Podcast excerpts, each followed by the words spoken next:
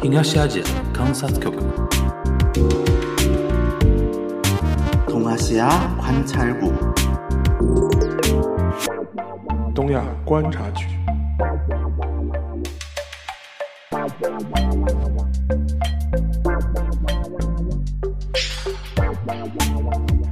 大家好，我是沙青青。大家好，我是全小星。 那大家会觉得很奇怪啊，这一期开场只有我和小新啊，樊一茹她不在，对，因为她今这个礼拜呢，就是樊一茹呢，她事情比较多，也比较忙，所以说我们三位呢，在凑那个我们直播连线的时间的时候呢，一直凑不齐，所以说呢，本周的节目嘛，就变成我和小新的一个对口相声的节目了啊。这个，然后我们回顾一下都我们东亚观察局的历史啊，其实我们这这么多期啊，就基本上。呃，樊一茹基本上每一期都没有缺席过，呃，本周的节目呢，可能是可应该是第一次吧，对吧？对对，第一次，第一次。对，因为之前的话是有的，可能有的时候可能是小新比较忙，然后或者是我没有时间，但是那个我们樊一茹老师基本上他是作为一个。呃，很重要的主持啊，他基本上每一期七期不缺席。然后这礼拜呢，可能是 开了一个先例，因为他可能这礼拜的事情嘛，确实是比较多。所以说呢，今天呢，就是我们是我们的一个对聊的一个节目啊。可能大家听起来的时候呢，哎，有一点好像不跟之前的节目好像不太一样哦，但有可能吧。但是呢，我觉得我们跟小新呢，也可以聊一些比较有意思的话题啊，因为我们也都知道是前两三个礼拜呢，就是我们聊的话题呢，说实话也是比较沉重的啊。呃，刺杀啦，什么邪教啦，或者是一些新兴宗教啊，呃，然后以那个宗教和政治的关系啊，呃，聊这些方面聊的比较多。今天呢，我觉得我们可以聊一些比较有意思的边角料的东西啊，就是稍微缓解一下这个气氛。说实话，就是说，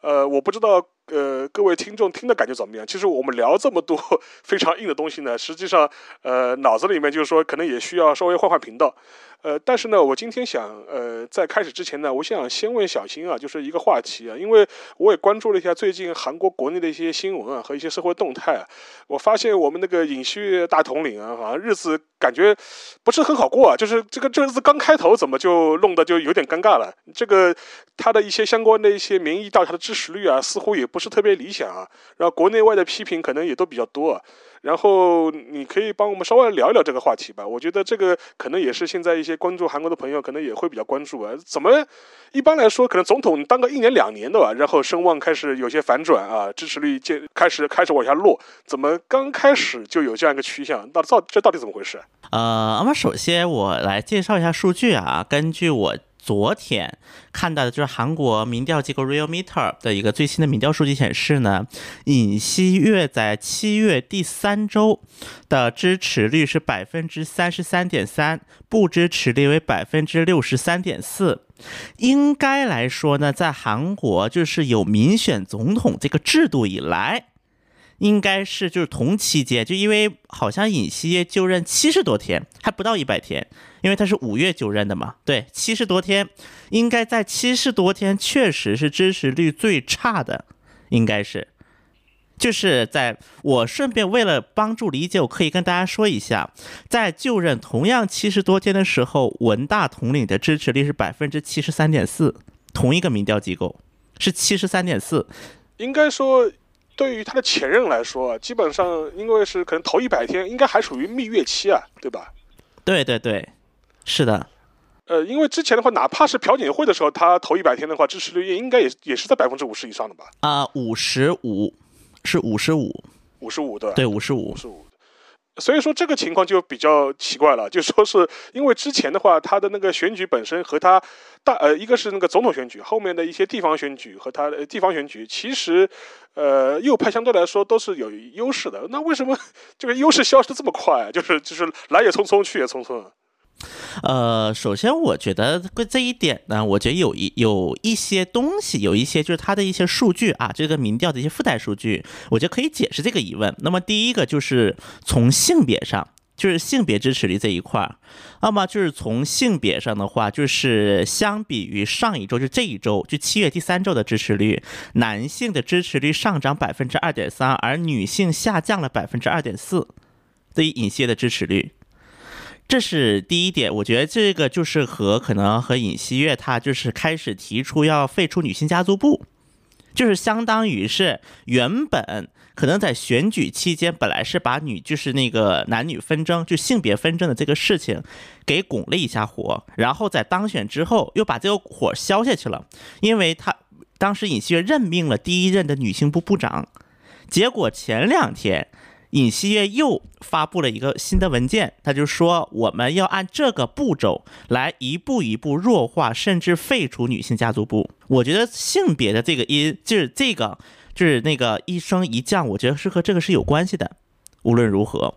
那么还有一个让尹锡悦比较头疼，就是在那个地在年龄和地区这两个指标方面，在年龄上来看，二十到三十岁青年阶层对于尹锡悦的支持率下降百分之九点二，并且在所有的年龄段全部都是不支持率高于支持率。当然，因为对于这个右派势力来讲，他老。至六十岁以上老年势力本来就主要一个支持阶层之一，但即便如此，不支持率也高于了支持率，甚至出现了一个问题，是在地区方面，对于右翼政，我们之前节目也讲过，右翼政党它的一个根票仓吧，所谓的或者叫根政治根基是在于 TK 叫大邱庆北地区。那么在大邱庆北地区，尹锡的支持率相比于上周降了百分之七，甚至也是出现了不支持率高于支持率。这样的一种状态，然后所以说从这这是一个，然后还有一个数据，我觉得值得大家关注的啊，就是党的支持率，就政党支持率。那么同一个调查当中，民主党的支持率是三十八点九，国民力量党的支持率三十三点四。也就是说，选举刚过了一个，因为第一上一次选举是地方选举嘛，是六月初的地方选举，而且在六月初地方选举，国民力量党大胜。但是过了一个半月，也就一个半月，一个半月，这个支持率开始发生翻转了，出现了一个大翻转。我觉得这一系列现象的背后，我觉得第一点还是我们之前强调过那一点：尹锡悦他本身他就是处于一种非常呃悬的状态下当选的，也就是说他上任的时候，也就已经有韩将近一半的韩国人是不支持尹锡悦的。甚至对尹锡悦是反感的，已经是有一半。所以说，我们比如说，我们去分析文，因为文在寅上台的时候支持率是八十几、七十几开的头，然后他一步一步，可能到第三年、第四年才开始掉。但是在尹锡悦，他的起步就是四五十，他刚上任支持率也就四五十。所以说，从目前的一个情况来看，就相当于第一个，他的这个没有更多的人去支持他。就是相比他投他票，可能不投他的票的人都反对他，相当于是第一个状态。首先是第二个状态，就是确实尹锡悦，我们如果回顾这一段时间的一些成果呢，尹锡悦他在一些发言这一块也有很大的一些失误，比如说他那个面临的一些人事问题，比如说雇了很多什么亲戚的朋友啊，什么张三家的、李四家的、赵五啊，就这种，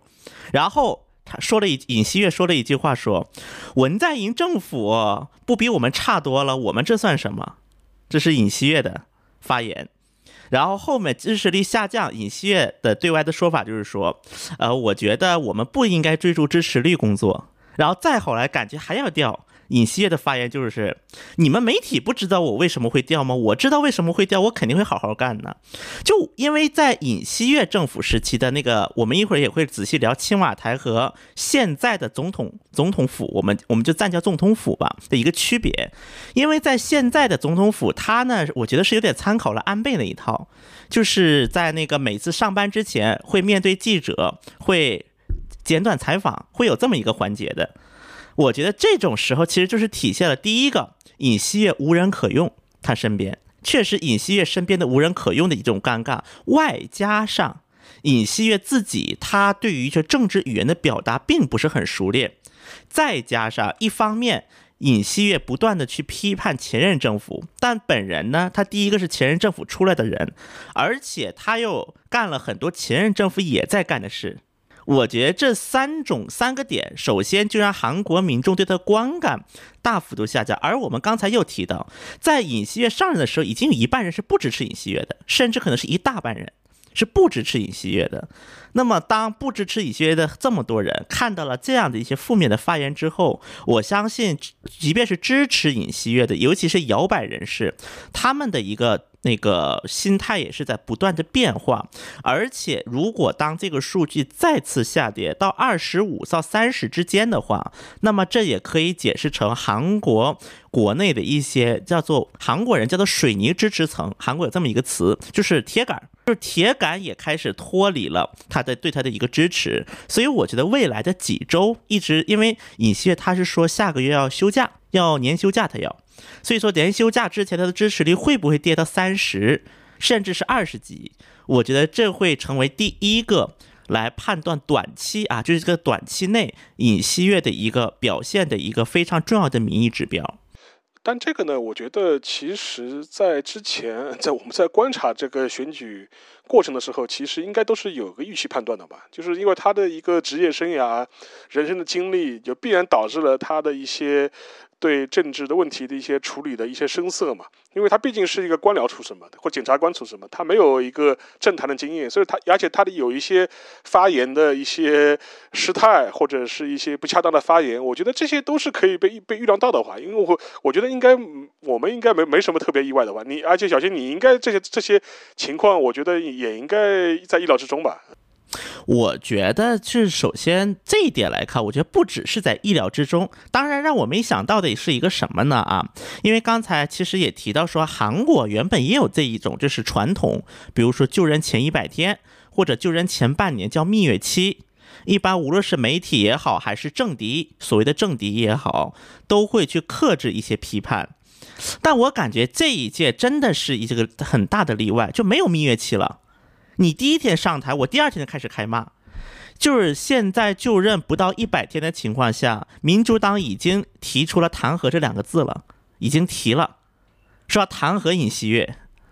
当然实际弹不那弹劾的成，这个是另一码事。但我觉得这个词提出来，而且呢，而且现在外加上在国民力量党内部围绕着李俊熙敢不敢走。围绕着李继熙和安哲秀的主导之争，党内啊，包括还有一批所谓的尹锡悦的人，所谓的啊，我为什么加所谓的？是因为他其实跟尹锡没有什么缘分，就是尹锡悦从政之后，相当于是靠在尹锡悦身上的一批人，就原本他可能是一个极端右翼，就相当于三批人在党内竞争，民主党这一侧也是亲李在明和反李在明在竞争。就是这样的一种竞争，就导致于说过早的把尹锡悦的这样一种政治素人给他推到了政治斗争的前端。我觉得这也是尹锡悦支持率成为现在这种数字的一个非常大的原因。外加上尹锡悦可能他自己也有一种强迫症，就觉得我必须要抓出前任政府的一些问题，我必就算是我干错的，我也得说我跟前任政府不一样。我觉得这就是偏执了，开始开始偏执了。嗯，他这个是检，他不是，我觉得他这个是检察官的那个职业病嘛。对，我也觉得是有，就感觉现在尹锡有点偏执了，就他就觉得说，我就不能跟文在寅一样，我就要跟什么事都要跟文在寅划清界限。而且我刚才也说了，尹锡悦自己没人用嘛，对，因为尹锡悦自己也没人用，他也用不了人。那么他用不了人嘛，那就那个什么，就只能把一些很多极端右翼人士，可能以前是追随朴槿惠的、追随黄教安的，那么这些人，因为他没有追随追随的对象了，他把追随对象就换到了呃尹锡悦身上，所以我觉得这也是导致现在尹锡悦这种处境的一个比较重要的原因，无人可用。对于尹锡悦来讲。对无人可用，我觉得也是可以预预想到的嘛，因为他他是等于是半路出家嘛，他没有一个长期的一个过程去培养自己的班子嘛。所以，然后就要短时间内能够提拔到能够有用的、能够可以信任的这种呃官僚或者这种 政治上的一些左右手，是一件很难的事情。有一点，我想那个跟你有些也跟你想跟你那个讨论一下。我觉得，因为呃，就是民意支持度是一回事啊。我觉得有个概念可能跟大家也要稍微说一下，就是民意支持度啊，就是跟投票率啊，就是我觉得还是两回事情。在之前的地方投票和那个韩国总统总统总统选举过程当中啊，是不是有这样一个情况？你可以帮我们验证一下。就是说，是因为我猜测，是不是有很多本来的民主党的支持者和左派支持者，他没有出来投票，就说是他他出于失望啊，或者是我们考虑他没有出来投，所以说以至于会呃出现这样一个右派就是胜胜面比较大的这样一个结果。但是在之后他做民意调查的时候，他还是要发发表他自己对尹锡悦这个政权的不满，对吧？我不会投票支持尹锡悦，但我左派的票嘛，我也没我也没投，有没有这个可能性？呃，其实我觉得这是不同选举的环境，就是韩国因为有好几类嘛，比如总统选举，因为韩国跟日本不一样，在它的总统是直选的，因为日日本的话是选的是议员嘛，然后由议员来选出总理嘛，我觉得这个是日韩不太一样的一个点。那么从韩国来看，一般情况，尤其到总统选举这样的一个活动，基本上能投或者是基本上只要是能表态的，还是会都表态。因为我们之前分析过一点，在民调的最后，因为韩国的民调会在选举前一周之后关闭，就是不允许公布结果。那么在一周前的最后一次民调上，李在明比尹锡悦的支持率落后近十个点，绝大多数民调都显示，可能少的也五六个点，就在误差范围卡在误差范围左右的一个数字。但是到了实际选举，只有只有很少很少的一个差异。我觉得反而是在总统选举这样的重大选举上，很多一些可能原本打算闭麦，甚至打算去支持一些。左翼的小党，比如说正义党啊，其他的一些什么进步党之类政党的人，觉得说我如果投给他们，我要输定了，那么肯定是尹锡悦上了。我宁愿我去支持李在明，大不了我在后面的国会议员选举比例代表，或者是我在市长这样地方选举上，我去投自己想投的党，或者是我不投票。但是总统选举我必须要抓住，所以这样的一种隐藏的支持层，反而在总统选举上是会体现的。他反而会逼出来，而这个逼出来的很多人呢，可能都是一些，比如说在当时期占劣势的政治势力，比如说上一届总统选举的右派，这一届总统选举的左派，这个是总统选举。但是到了地方或者是其他的选举上，那么这个情况呢，确实就像刚才提到的一样，可能就会产生一些出入。就我答了，但是我不投，我失望了，或者我觉得没人可投。对这种情况，我觉得还是看选举的性质，因为很毕竟在大家也可以看到，无论弹劾呀还是这样的游行，韩国人还是认为说改总统能改变很多事情，相比于我改一个市长，我改一个什么？因为韩国还是一个总统权力比较大的国家。嗯嗯嗯，是，所以说这点来说嘛，就是可以可以看出来，就是可能相对而言就是。韩国的政治动员力的的确更高一点，更高一点。另外一个跟那个选举制度也有关系，就是说，因为他毕竟总统是直接普选的嘛，所以说在这个地方的话，呃，政治的动员的强度啊也会更强。呃，然后呢，就是我跟也各位也是那个更新一下日本的这边的情况啊，就是相较于那个尹锡悦的这样一个，呃，有一种啊提前就是结束蜜月期的这样一个比较尴尬的这样一个状况，就说岸田文雄的支持率就非常稳。就是 我，我们之前我在群里面，就是我们三个人那个小群里面，我在聊的时候，就是说讲那个岸田文雄支持率啊，稳如老狗啊，就是稳稳如老狗。现在基本上就是能够保持在百分之六百分之六十左右，而且这一次的安倍的事情之后呢，就是说反而有所回升，就是能够在百分之六十以上这样一个支持率。而且最近的情况呢，我觉得也非常的微妙。就是说，本来嘛，你参议院选举嘛，你就是你赢了嘛，就是说你支持率本来就会相对来说会会会体现出来，哎，会比较好。另外一方面，我们后面也发现啊，因为我们我们上礼拜节目也聊到，因为现在他那个关于那个统一教会的事情也在持续的发酵嘛。呃，这个时候呢，其实现在反而是把岸田摆在了一个比较，呃，甚至可以说有利的地位。因为尽管现在人很多人在追究那个统一教会跟安倍和他身边嫡系的这种呃合作关系啊，这种政治和宗教的这种啊利益输送的这种危险性啊，都也在被人被揭露出来。呃，上礼拜的时候，《文艺春秋》啊也写了一篇非常重量级的文章啊，就是大爆这个事情。而且最近的话，其实呃很多自民党的一些重要的人员也承认啊，就比如说那个安倍的那个弟弟岸信夫啊，就是防卫大臣啊，他也承认他之前在自己的选举过程当中呢，也求助过统一教会的人，提供一些志愿者的服务。然后现在的非常好玩，就是呃日本的公安委员公安委员会的委员长啊，就相当于日本那个警察和国内保卫体系的最高的负责人啊，呃，居然也跟那个统一教会有相关的合作关系，而且甚至有很多一些相关的自民党的议员的一些活动的照片啊，活动的一些新闻啊、消息啊，也被被也不断的被人挖掘整理出来。呃，这一方面似乎好像对让让自民党处于一个比较尴尬的地位。但是反过来说，其实到目前为止，现在似乎还没有任何的，呃，这方面的火啊，就是烧到岸田岸田文雄本人。就换句话说，我们如果站在一个比较呃功利的角度来看的话，呃，岸田文雄说不定反而能够通过这样一种方式啊，就是把安倍在自民党内啊，或者日本的政坛的影影响力啊。呃，做一番大扫除，清理掉，清理掉，就是说说，然后因为因为本来这帮呃安倍这一这个系统就是在自民党内啊，就说是呃比较强势的这种这种气焰啊，通过这样一种方式啊，某种程度来说也会受到遏制，所以说对岸田文雄来说，反而有可能会呃因祸得福啊，就是说站在他的角度。但是前提是这个这个火不能烧到他自己身上，对吧？但是至少到目前为止，我我们没有发现，就是说，呃，统一教会本人啊，跟那个岸田之间有什么相关的关系，或者跟他的一些比较亲近的左右侧有什么亲近的关系？所以说，呃，各种原因之下吧，所以说岸田自己他本身的那个支持度还是比较平稳的。当然也有个变数了，因为我们之前面也提到过，就是看日本，呃，下一阶段的它的一个经济状况。就是无论是日元的汇率啊、通货膨胀问题啊，这个方面可能会对它的影响更大一点。如果通货膨胀问题问题，呃，没有得到很好的处理的话，有可能会影响它支支持率啊。但是目前来看的话，它还是比较稳定的，相较于尹锡悦来说，这这是这这个是个一个简单的情况，跟大家做一个稍微的一个分分享吧。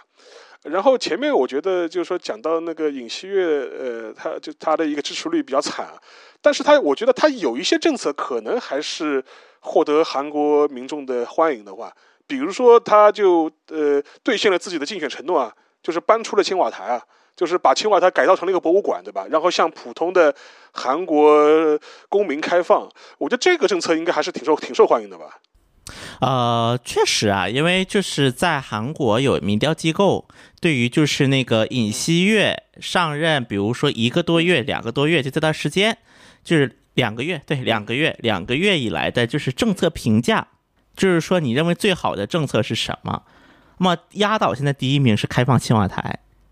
当然，我觉得这从另一个层面也说明尹锡悦这虽然他干了很多事情，其实我们看新闻能知道尹锡悦真的干了很多事情。他上任这两个月干的事情特别多，但是竟然是开放青瓦台是压倒性的第一名，我觉得这当然呢也是体现了尹锡悦政策的一个尴尬，我觉得也挺尴尬的。你开放一个景点，竟然是你做的最好的政策，你干了那么多，因为其他其他事情大家老其他事情老百姓无无感。就是你选他选项有三十多项，有三就是相当于他两个月干了三十多件事情，他列出来的。但是压倒性的第一名是开放青瓦台。嗯，就我觉，嗯，你觉得这个事情，嗯，就是就是，且不说其他的政策比较，我觉得就单纯青瓦台这个事情开放，你觉得？对韩国民众来说，他是一种什么心理呢？他就觉得，哎呀，像原来的像像景福宫一样的这种这种皇宫内院啊，像像普通人开放了，所以说大家都要去过把瘾，是这种是这种感觉吗？就我觉得，因为首先正好是在文在寅跟尹锡悦的交接期这段时间，韩国逐步开放了疫情的一些出游限制嘛，正好是在文在寅的末期，就相当于文在寅的防疫成果被尹锡悦占了便宜。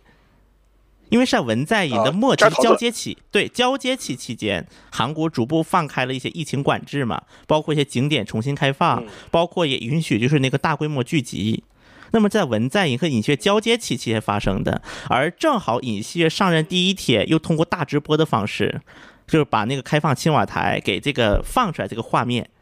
就是青瓦台那个大门缓缓打开，然后很多男女老少涌进去，就这个画面给放出来了。确实必须要承认，这个策划人很懂宣传，很懂宣传。是，就那意思，就是我是个新时代呗，我开启了一个新的纪元、新的时代，把这个青瓦台还给老百姓了。但我觉得，对于大多数韩国老百姓来讲，说句实话，当然这个政策因为多了一个景点嘛，而且又是一个很神秘的地方。突然多了一个景点，而且又不收钱，我觉得这肯定是个好事。这肯定观感是个好事。而且我觉得很多韩国民众呢，就是当第一个当网红打卡点，很多人去拍 ins，不当网红打卡点过去。然后第二个呢，就是另外还有一个小小的一个好处，就是因为之前青瓦台附近它是那个北村呐，就是三清洞啊，就那一片儿，它一直是有一些，就是因为经常游行，一整就封路。因为很多人要去青瓦台游行，但又不能到青瓦台门口游行，那就只能在去青瓦台路。因为大家如果去过青瓦台都知道，它是一个在那个光化门，就是那个景福宫的正门，从光化门要沿小胡同进去，就无论是东侧进还是西侧进，是要通过小胡同进去的。那么只要一游行，那这个小胡同就完蛋了，相当于生意不用做了。但是呢，现在因为青瓦总统不在了，所以肯定大家也没有心思往那儿去游行了。总统哎也不在了嘛，然后呢又成成了景点，所以说很多比如说小吃店呐，倒是生意红红火火的。包括一些就是之前总统们特别爱去什么土苏村参鸡汤啊，就是很多包括刀切面呢，就很多餐厅。然后呢，就是很多老百姓也觉得说，哦，总统那么喜欢吃这家店小店，这家店什么味道呢？我也要去吃吃看，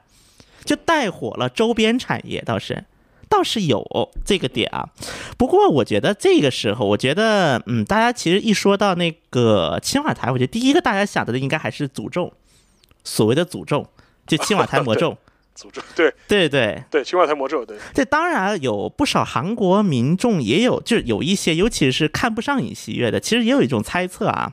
说是因为之前的话，我们也曾经聊到过，尹锡悦他确实他尹锡悦也好，包括尹锡悦的妻子就金建熙，他对于就是那个算卦啊、法师啊这个东西还是有迷信，对比较有依赖。就比如那个大韩星锡月王手上那一个。对，就类似的，手上那血量王嘛。对对对，对然后韩国有人有好事人就猜测说，是不是因为法师让搬的？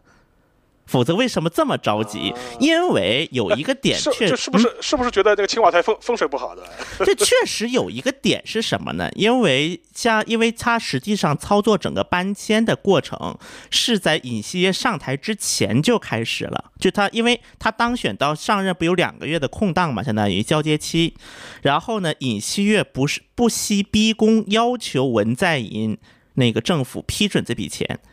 因为这笔钱相当于是用预预备费，叫做就比如说在国家预算那个不够的时候的预备费，动的是文在寅政府的预备费。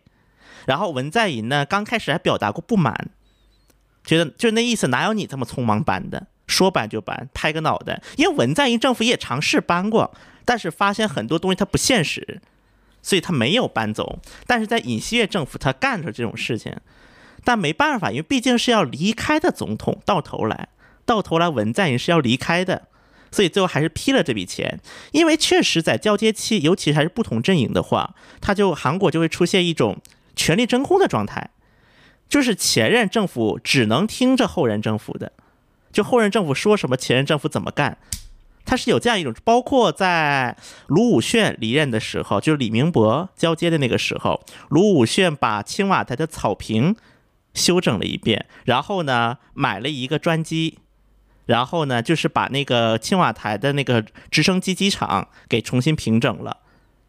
然后卢武铉就对着电视说嘛：“说怎么办呢？我觉得这个没必要，我也享受不到了。但没办法，下任政府他需要啊。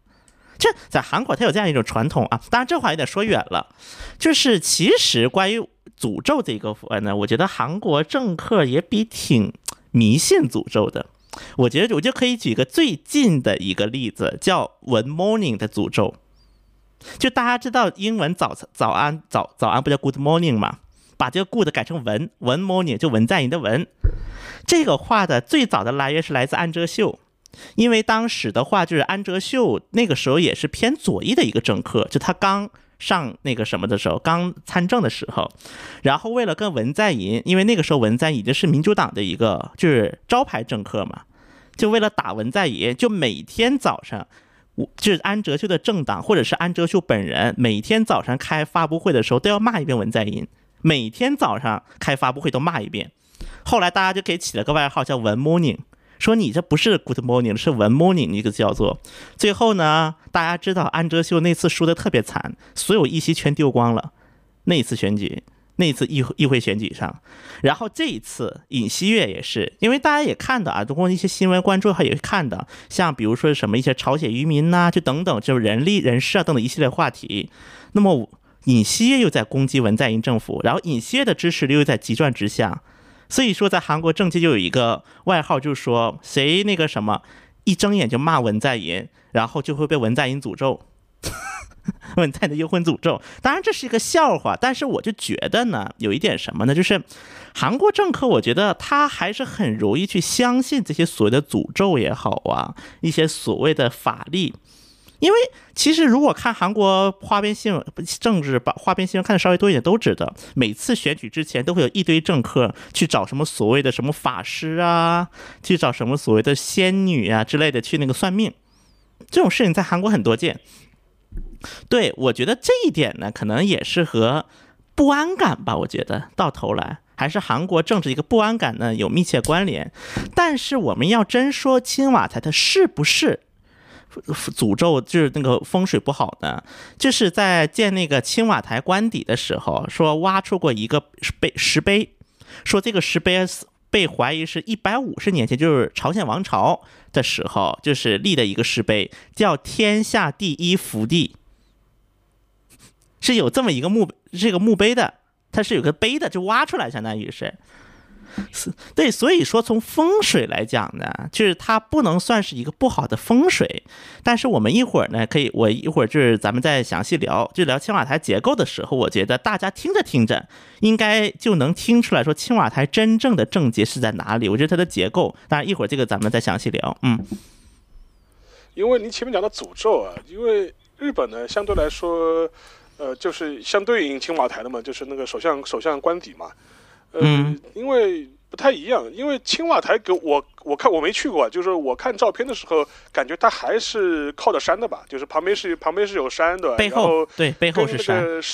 背背靠山的嘛，然后，然后那个日本的首相官邸，它是等于是在千千千代田县千代田那个区的中心嘛，千代田区嘛，也是日本就是东京最核心的一块区域嘛，所以说它肯定是呃地理环境跟青瓦台完全不一样，它没有这样什么依山傍水啊这样一种状态，然后它就是一个市中心的这样一就是也相几栋相关的建筑，然后那个首相官邸呢，其实也分两部分，有一部分的话，你们看到的像像一个玻璃房子一样的正方体，那是首相办公的地方。然后他工作的地方，他他边上是他的那个，按理来说是应该他入住的官邸，就他日常起居的地方。那个房子就比较早了，它是战前就修建完的一个，也类似于一个像一个豪华洋馆式的这样一个建筑。对。但是你说诅咒呢，其实也有诅咒，因为这个地方呢，就是呃，在呃三十年代、二十世纪三十年代，就比如说发生了几次针对总呃首相啊的一些。呃，军国主义的暗杀活动，就比如说二二六事件的时候，当时就发生过一些呃不太吉祥的事情吧，就是有政客，然后有警卫在里面就是遇刺身亡，被暗杀。所以说事事后呢，就是很多人会传说那那个地方呃似乎有这些死去者的冤魂啊在游荡，在我？所以说就一直有这个都市传说。然后呢，呃，之前有很多任的日本首相，他是选择不入住首相官邸的。呃，离我们最近的一个例子就是那个菅义伟，菅义伟他时间不长，一年的时间，但是在这一年时间当中呢，他一直是住在他自己的国会议员的那个宿舍，在东京的宿舍，而不是住在那个 首相的官邸。他有可能是觉得不吉祥吧，或者是怎么样。然后相对来说，现在的岸田文雄，呃，有那么一点不信这个邪的味道。他大概也，所以说他现在是住在那个首相官邸里面的。当时他第一天入住之后，呃，次日的早上，他接受那个记者访问的时候，还有记者还真的问他，他说：“哎呀，岸田首相，你有没有看到这些冤魂的幽幽灵啊？”然后岸田还有很一本正经的回答一句，他说：“啊，我没有看到，我没有看到。”所以说，这这这是一个基本的上一个日本的一个相对应的一个情况。而且，呃，日本的话，目前他的首相官邸他是不对外开放的，就是普通人、普通啊市民啊游客啊，他是进不去的。呃，日本一般的话，游客现在你能够去的比较重要的日本的官舍，呃，可能就是国会议事厅，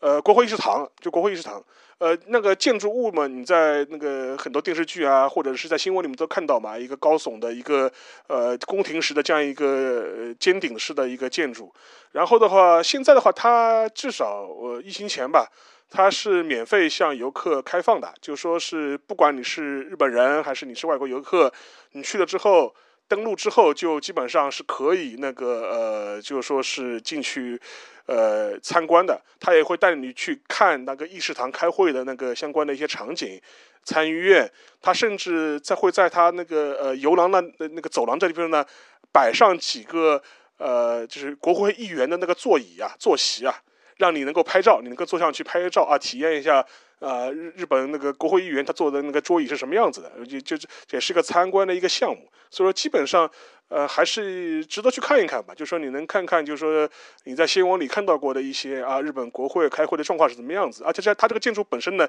也是一个历史建筑，所以说这是你在东京、你在日本能够参观的，我想来可能是最重要的那个官舍呃相关的建筑吧。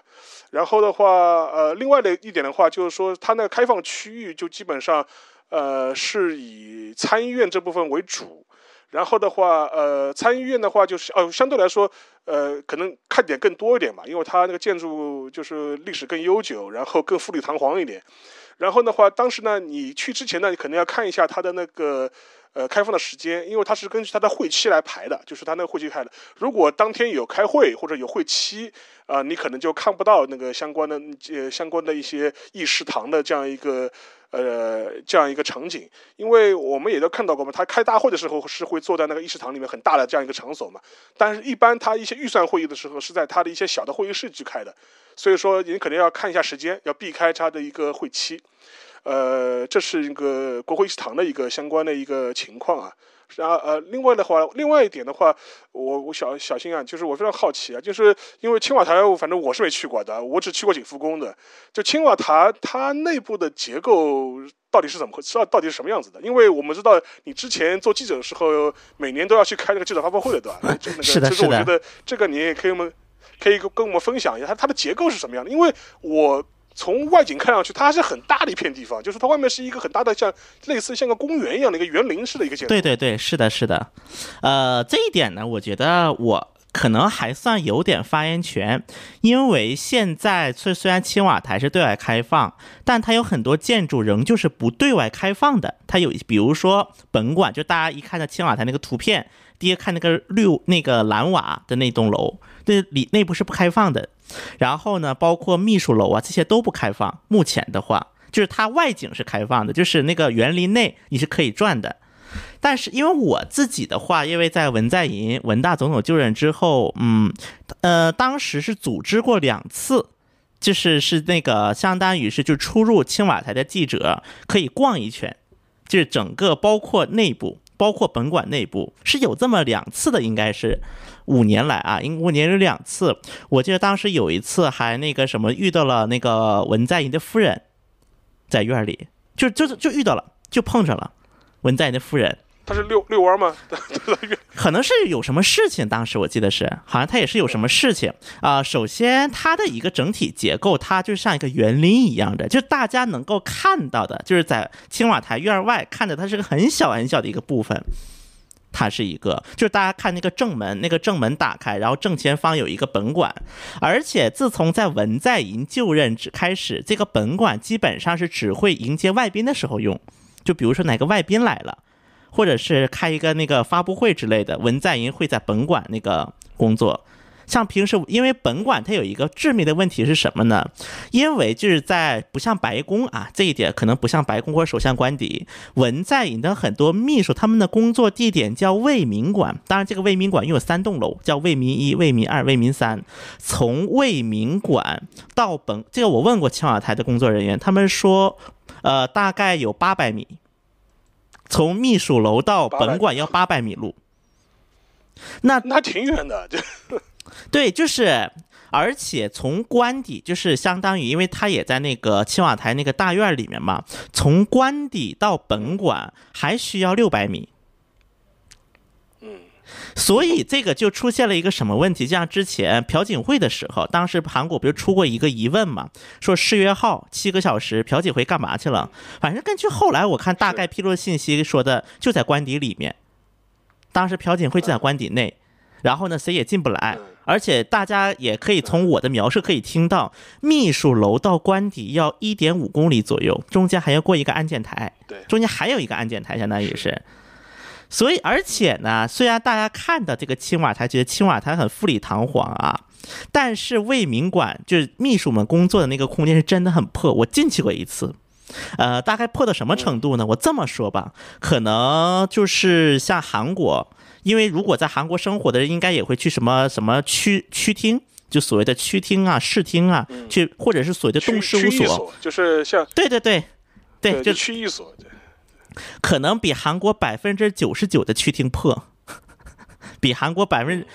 包括在那个卫民馆旁边还有一个叫春秋馆。那么这个春秋馆的两个作用，第一个作用就是如果在总统在的时候你申请，因为你可以去院内参观，但是必须要随团。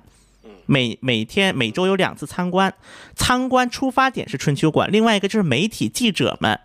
是在春秋馆的，就媒体记者们就是平时的工作地点。然后从春秋馆到本馆大概又是一点五公里，就是基本上如果要去本馆做采访，要是春秋馆是坐大巴的，是要坐大巴的距离。对，因为我坐过几次，是要坐大巴的距离，它是，它不是靠能走过来的距离。所以说这样的情况呢，确实像比如这些朴槿惠啊，就引发过很多问题，应该叫。所以像李明博时期呢，因为李明博这个人呢特别的勤奋，就早上五点半准时起床。然后呢，还得把自己秘书劝电话叫醒那一种，就是按咱们的话说，就是那种很恶劣的老板，就逼你逼你零零七的老板。李明博在当时，那么李明博他为了自己的效率啊，他就在那个青瓦台那就买了个自行车，他就天天骑自行车这儿跑那儿跑，今天跑到秘书楼一趟，明天跑官邸一趟，就这么走的。但是在文在寅的时期呢，因为大家都刚才也提到了朴槿惠他的这个事业号，就是在这样的期间的一个沟沟通的一个不畅通。成了韩国民众诟病的一个话题嘛，所以本来文在寅考虑说是把总统府搬到青瓦台，因为象征意义在这里嘛，因为当然反票优先在青瓦台，但后来发现青瓦台的安保就是景那个光化门广场的安保他跟不上，所以就所以他最后的决定就是把自己的办公室搬到卫民馆，这是搬到秘书楼里面，在秘书楼里面找一个空间给他装修一下，就文在寅就在这里办公了，平时。所以说，本馆这栋楼呢，它实际上到后面就成了一种象征性的一个建筑，就表示它是青瓦台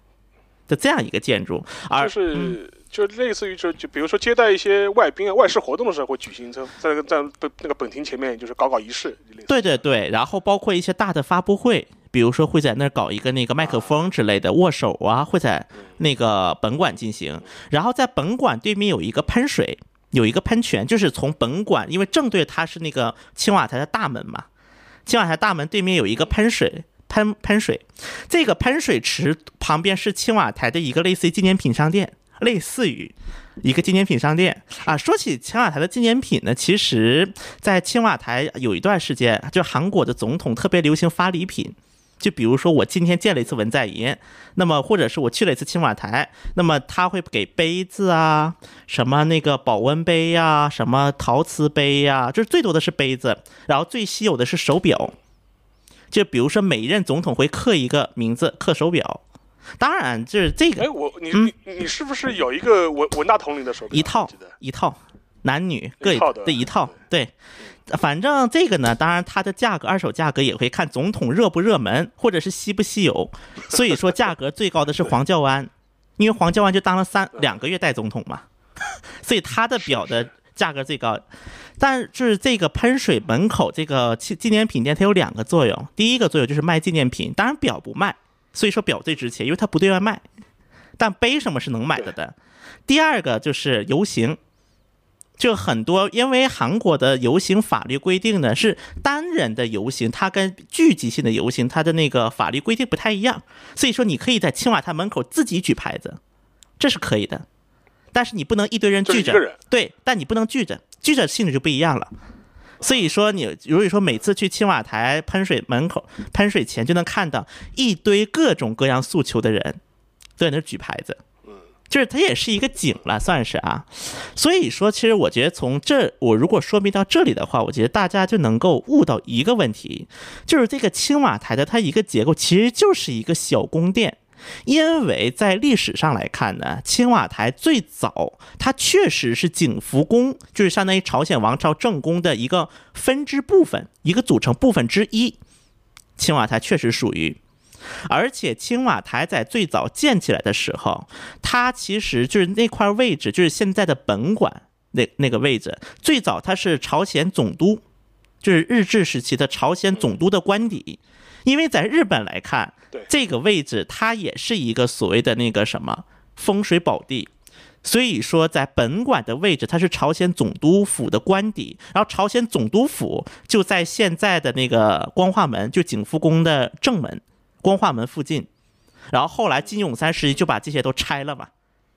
就拿那个刀这些都拆了嘛，现在总督府跟总督府官邸。那么这一次文在这个尹锡悦政府他又做了一个什么事情？就是说我们既然要搞博物院，因为现在的构想是要把那个青瓦台搞成一个类似博物院的建筑，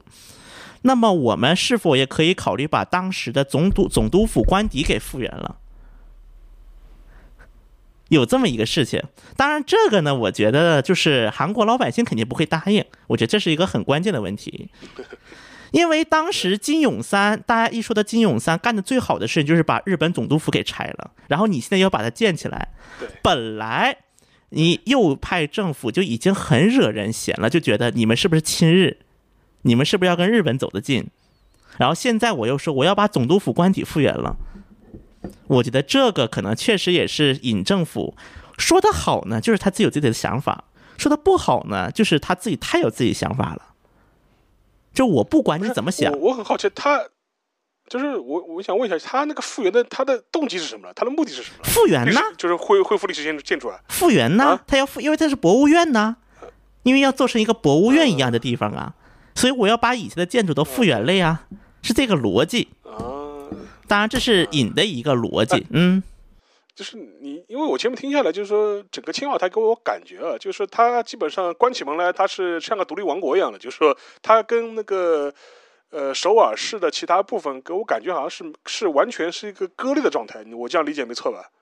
确实，刚才我在那个介绍青瓦台时候，我也提的一句说，大家听着听着就能知道为什么大家会对于青瓦台觉得深恶痛绝。就比如说。因为刚才我说到了游行，他没有办法青瓦台门口做嘛。我在光化门游行，首先光化门离青瓦台正门，就秘书们工作的地方，因为离青瓦台正门比较近，就已经是隔了一个景福宫了。相当于隔了半个宫殿，然后呢，从正门到官邸，它又隔着一个森林，就这种感觉。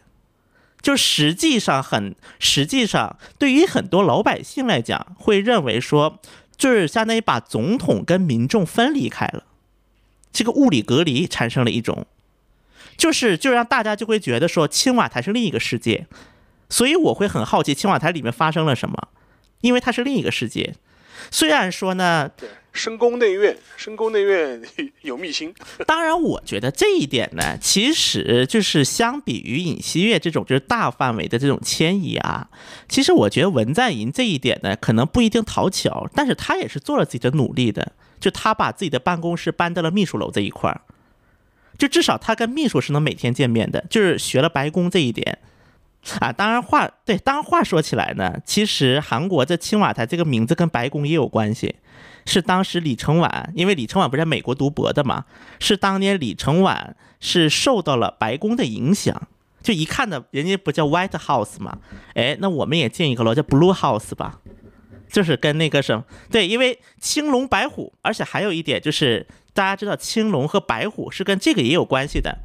因为一个是白宫嘛，那一个就是青瓦台。这个也表示，我觉得，因为在李李承晚政府的时候，其实韩国一直是追求一种，一方面是希望就是得到美国的保护，就靠那个韩美条约、那个保卫条约之类的，但同时也希望就是做一个所谓的 partner 吧。我觉得这是一个政治意图，所以说就是有一点这种概念在其中。那你是白，我就是蓝；你就是青，我就是青。对他。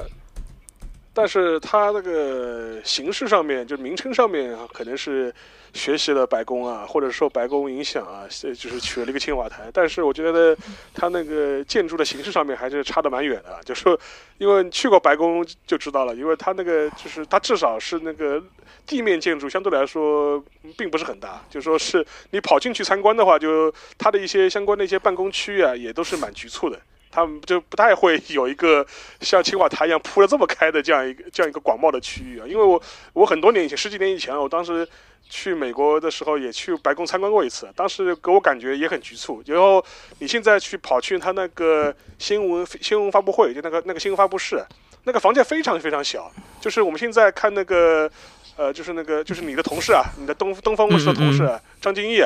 这样。然后他不是一直在白宫那个新闻发布会那边那个发发布室里面就说是那个会出席啊出出镜的嘛？那个那个房间其实是很小，那个房间是很小很小的一个房间。很局促，很局促的，就是所以说，呃，可能摆到国内来，你可能觉得搭个会议室，你都觉得有有有点寒酸的这种感觉。就是它，但是它至少传统上面它就是这样一种格局吧。但是整整体来说，跟青瓦台这样铺开的这种状态还是不太一样。因为像日本也是。没有没有没有，我就想起来，因为说到韩国就局促这一块儿，我就突然想起来，因为确实我觉得，虽然可能看起来它面积很大，但是青瓦台有个本质问题，它实用空间太小了。它面积看起来很大，但实际工作的空间又特别小。因为我是在那个青瓦台春秋馆工作过嘛，就是它那个，因为春秋馆这栋楼的作用就是媒体中心，青瓦台的媒体中心啊，类似于咱刚才说的距离，它它包括在内部，它是这样的：一楼有大概一百多个指定席，就是这指定席呢，就是给就是各个跑线记者、各大媒体跑线记者那个办公用的。然后楼上二楼有一个那个餐厅。有一个食堂，还有一个两百席的一个发布厅，但问题出在哪了呢？你因为可能在九十年代建春秋馆这栋楼的时候，觉得建的挺大的，但是你也架不住时间的漂移以及韩国媒体的大幅度数量增长，因为在鼎盛时期注册青瓦台的媒体已经有六百多家，四百多家，有四百多家了。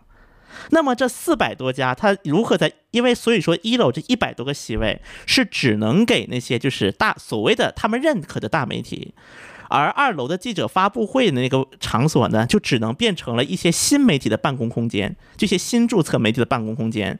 就也很局促。其实它设计，所以说呢，而且还有一个问题就是，你现在建了，比如说你明天你觉得这个面积小了，它也没有办法重建，它没有由头。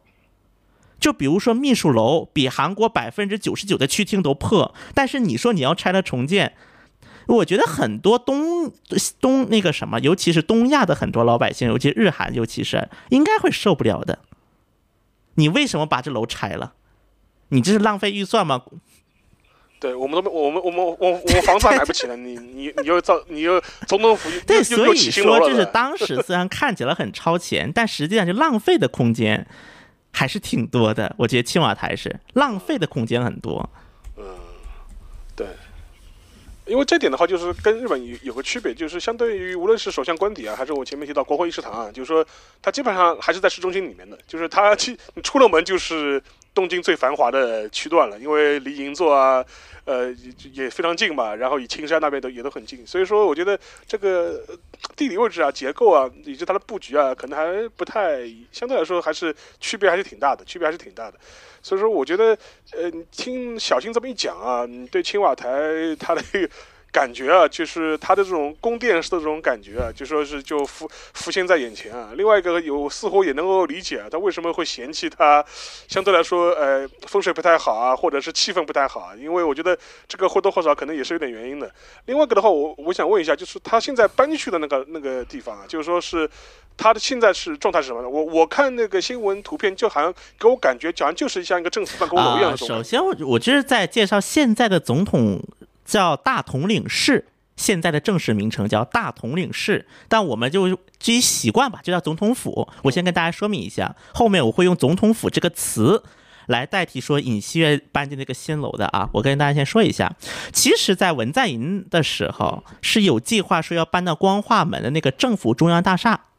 因为光化门大家如果看到对西侧，对，就是光化门。对，因为光化门如果它是个正面，它有一个门叫光化门，在光化门的东侧，那么有两栋楼是属于买一赠一的楼，我们叫做，其中一栋楼是美国大使馆，就是美国驻韩使馆。然后另一栋楼是现在大韩民国历史博物馆，实际上当时是两栋楼是一起建的，所以两个楼呢在那个面积上还是在就是它的整体的那个设计上是非常相像的。那么这是东面，东面有这两栋楼，那么西边有一栋高楼，那么这栋高楼就是所谓的政府中央大厦，然后在政府中央大厦的后面有个外交部的大厦，那么这两栋楼是在它的西边，相当以光化门为界，西面是韩国政府，东面代表美国政府，它是曾经是这样的一个结构。那么当时韩国本来就是那个文在寅有计划是搬到那个政府中央大厦，把那个那个总统府，然后呢把旁边的外交部大楼空出来，作为那个警那个保卫楼，类似于保卫楼的一种感觉。但后来因为周边楼太多了，因为周边高楼太多了，尤其是西侧，尤其是光化门西侧有不少高楼，所以他呢在那个安保上也有很多的困难。所以后来就没有达成啊。那么其实从现在的这个尹锡悦政府这栋楼呢，它以前国防部大楼，因为它离那个什么驻韩美军基地很近，以前叫龙山基地嘛。对，而且它的旁边呢是东面是那个国立中央博物馆，是后来新建的中央博物馆，然后西边就是以前的那个什么叫西兵库嘛，以以前的就是那个叫朝鲜王朝的兵库，后来就成了那个美军基地的这一个板块。那么后来美军基地搬走之后，因为当时有一段时间出现一个问题，就是这个搬出的这个空间怎么用？因为当时韩国的整个美军基地都要搬迁到平泽一带嘛，就各大基地都要陆续搬迁到平泽一带，然后把这个平泽一带就打造成了一个类似于美国小城市的感觉了。然后这个龙山基地的空地，那么在文在寅时期当时讨论过，说是用作公园。在这儿建公园，然后呢，把就是那个美国使馆也搬到这里来，因为美国使馆大家如果去过就知道，它楼很矮，其实，其实它而且就三层小楼，就看起来很不起眼的一栋楼。然后在尹锡悦政府上台之后，他说要搬迁，那么就搬到了这个，因为正好那个时候国防部大厦，因为它的那个周边要建公园嘛。根据尹锡悦政府的说法，就是说你可以在公园散步，看到尹锡悦在那办公。这是当时提出的一个设想，但是我感觉这栋楼反正看起来呢，其实，嗯，因为它毕竟曾经是个政府大楼，用来做政府大楼的东西，所以说它整体的一个结构呢，嗯，应该来讲它并不是很突出吧？应该来讲整体的一个结构上，它就是一个典型的一个以前是国防部大楼嘛，然后把国防部外迁了，然后把因为还有一个就外交部的官邸。把然后把外交部长的官邸给装修，作为总统官邸了，因为他俩离得也比较近，而且确实龙山呢，它除其实除了美军基地以外，平心而论，它的整个环境也还是可以的，因为后面南山，它的后面是南山，就它的北面，然后南面是汉江，就是它在风水上面其实和青瓦台也比较相像的，但是又没有青瓦台那么局促。对，而且而且龙山，尤其是它把美军基地覆盖了之后，因为龙山区的面积百分之四十是美军基地，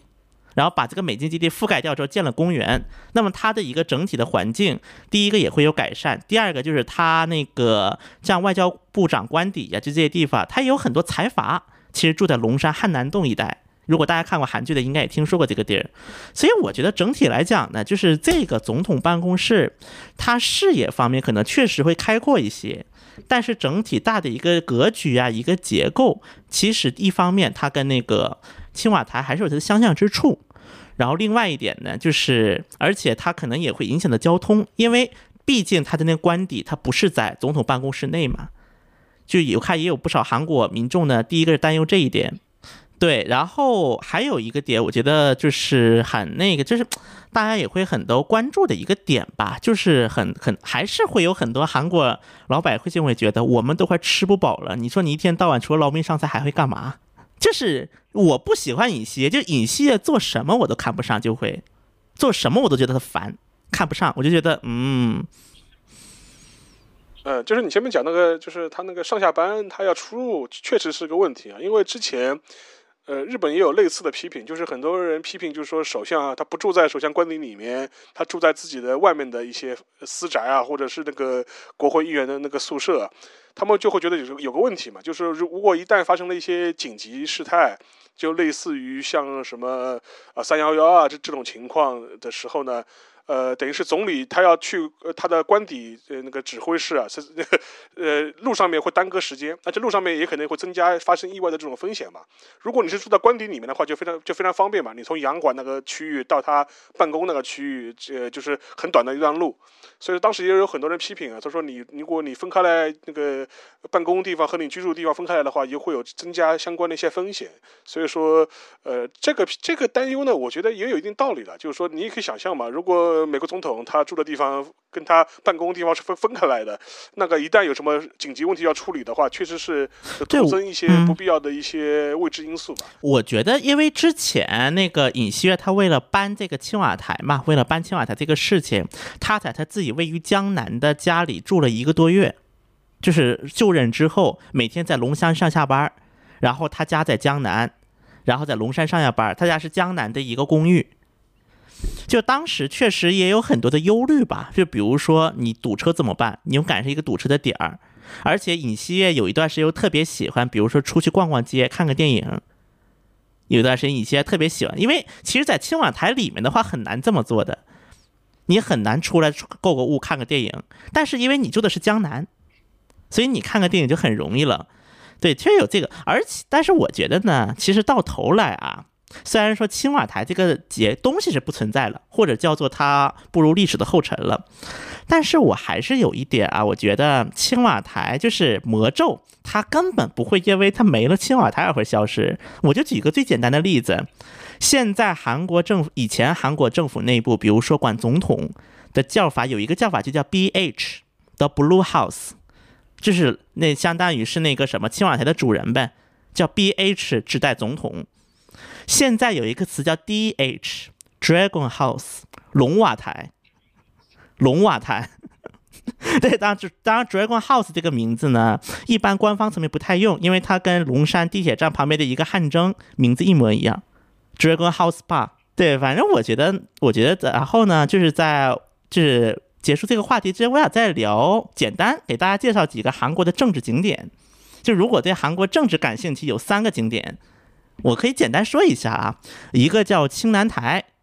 青南台这个名字呢是相当于是总统别墅，就避类似于那种避暑山庄那种感觉，是最早是在全斗焕的时期建的，就八三年。然后它这个青南台这个名字其实来源很简单，南面的青瓦台。然后每每年大概有半个月到一个月的时间会在那个南面工作，然后一直到卢武铉时期。然后卢武铉时期本来说是想把青瓦台开放，但后来也是因为各种原因放弃了这个念头，然后把青南台给开放了。因为如果是看过《第五共和国》的那个电影里面，它有一些场面就在青南台拍的，就全尤其因为全斗焕特别爱去，因为全斗焕特别爱去这个别墅。然后现呃，所以说，所以所以说可以就是就看武学的朋友可以去武学巡礼。对，武学巡礼，因为它里面的话有一些那个什么，它是还是有一些办公地点，就办公的设施在里面。就是因为它是站在别墅嘛，就行宫，有点行宫的感觉。嗯。叫青南台，对它，对它是，对青南台，对，这是一个嗯。然后呢，还有就是，如果是看我们的卢老师的作品《热泪盈眶》的朋友们，那么有两个景点是必须要推荐的。在韩国开关之后，一个是丰下村，一个是平山村。如果大家应该都知道的，丰下村就是卢武铉的故居，平山村就是文在寅的家。就现在文在寅住的地方，而且我觉得，尤其是文在寅，这现在像丰下村的话，它已经成了一个景点，就是之前卢武铉住的房子啊，包括当时还有一个景点，我觉得很有意思，就是卢武铉因为当时种田嘛，就退休之后不是卸甲种田嘛，务农务农务农对，那么他当时把鸭子带到了平山村，就是让鸭子，就是把鸭子放在水稻田上。然后让鸭子去抓这些，比如说虫子啊，这是对水稻有害的生物，然后叫鸭子大米，所以丰下村就产了鸭子大米。这个是卢武铉当时带过去的。然后现在如果去那个哪儿卢武铉故居，有有机农业，有机农对，当时所以说卢武铉 现在去卢武铉故居，包括有他的墓地，因为他的但他的墓地它不是一个墓地，是个很大的一个呃类似于一个很平的一个石头，然后上面写的卢武铉的那些就是语录。就是跟其实跟普通的就是那种路也没什么区别，就是有一个大的一个标识，说里面埋着那，就是那个埋葬的卢武铉前总统，包括有他的家，还有卢武铉的一些语录。在庆尚南到金海，离釜山特别近，打就是可能坐公交车倒一趟就可以，地铁下来倒一趟公交就能到。这是一个，另外一个是平山村，就现在文在寅住的地方。当然，现在因为就是有一些保守势力在那个，尤其极端保守势力在那游行，有一些在那儿天天游行。但是这个村子本身，它因为虽然说文在寅以前住在梁山，就在当选总统之前，这是他的私宅在梁山，因为也是离卢武铉的那个什么金海也比较近，就开车也就二十分钟的半个小时就能到。但是他当时因为他住的地方比较狭窄，因为而且也没有办法接待很多游客，因为大家也能看到文在寅他是有很多死忠粉的，所以说在退任的时候，他就自己在那个村里又买了一个那个买了一块地，然后建了个新房，就平山村。平山村这个地方虽然现在公交不是很方便，但如果大家有天在韩国租车的话，是有一个旁边有一个景点叫通道寺。在通道寺收费站下来，左转通道寺，右转就是平山村，就是非常对于游客，就是韩国本土的游客来讲，这地点非常的友好。我觉得这可能也是文在寅他可能本人的一个意愿吧，他还是觉得说想跟就跟大家聊聊天，多接触接触，所以就把自己的房子设在一个大家容易找到的地方，而不是原有的那个就是山沟沟山沟沟里面。我觉得这是第，这是。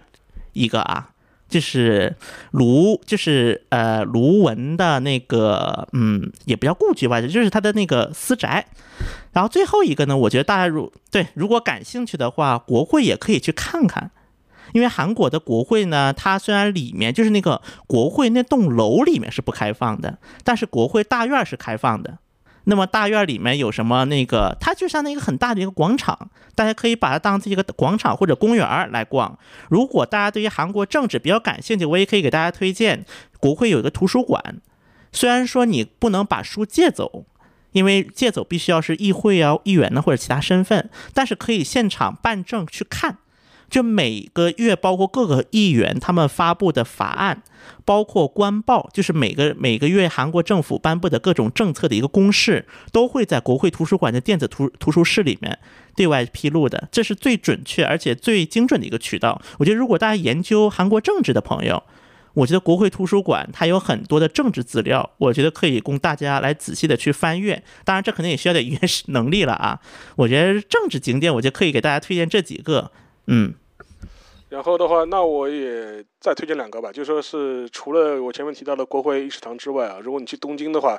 如果对日本的一些呃它的一些政府机关啊或者官舍你感兴趣，想去看一看的话，我觉得还有个地方可以可以去看一下，就是它的防卫省。防卫省它是在那个东京的市谷。就是说，它就是防防卫省嘛，就国防部嘛，或者是呃这样一个类似这样一个机构吧。它原来实际上就是日本的战前的它的一个军事机关的一个陆军的所在，陆军的所所在地吧，就是它那个陆陆那个陆军省的所在地。然后你现在去的话，它是可以预约参观的，你是可以那个免费进去参观的。然后你是外国人，你也可以预约去参观的。然后它每天的下午，它会有一个定。定期的这样一个导览的路线，大概是每次大概反正三四十号人吧。因为我我去那一次的时候，其实人也不多，大概他也没有爆满，大概也就十几个人。他会带着你在你那个整个里面相关的一些场所里面会去兜兜转转转一圈。然后有一些地方呢是他的战前就在的一些建筑，就比如说他的那个事故那个纪念馆，它原来是他们。呃，就日本陆军他们开会的一个大的一个讲堂式的一个一个地方啊，就是说是，但这个地方非常有意思，因为他现在去，他现在是是一个纪念馆，他之前是他们日本旧陆军他们开会的一个会场，一个一个讲堂，但是呢，这个地方在战后的时候呢，也被用来审判日日本军国主义的战犯。哎，所以说这是一个非常有意思、很很吊诡的这样一个这样一个纪念地啊。它战前是一个陆军的一个大会堂啊，战后嘛，它是拿来审判日本军国主义战犯。而且到呃七零年的时候，当时三岛由纪夫啊，他就是他自杀的地方就是在这个地方。然后你现在去看的话，还能看到当时的一些痕迹啊，就是导游还会跟你指啊，说这个地方就是当年三岛由纪夫他挥刀劈杀的时候砍的砍掉的一块角，就是在门框这里，你能看到他一个刀痕。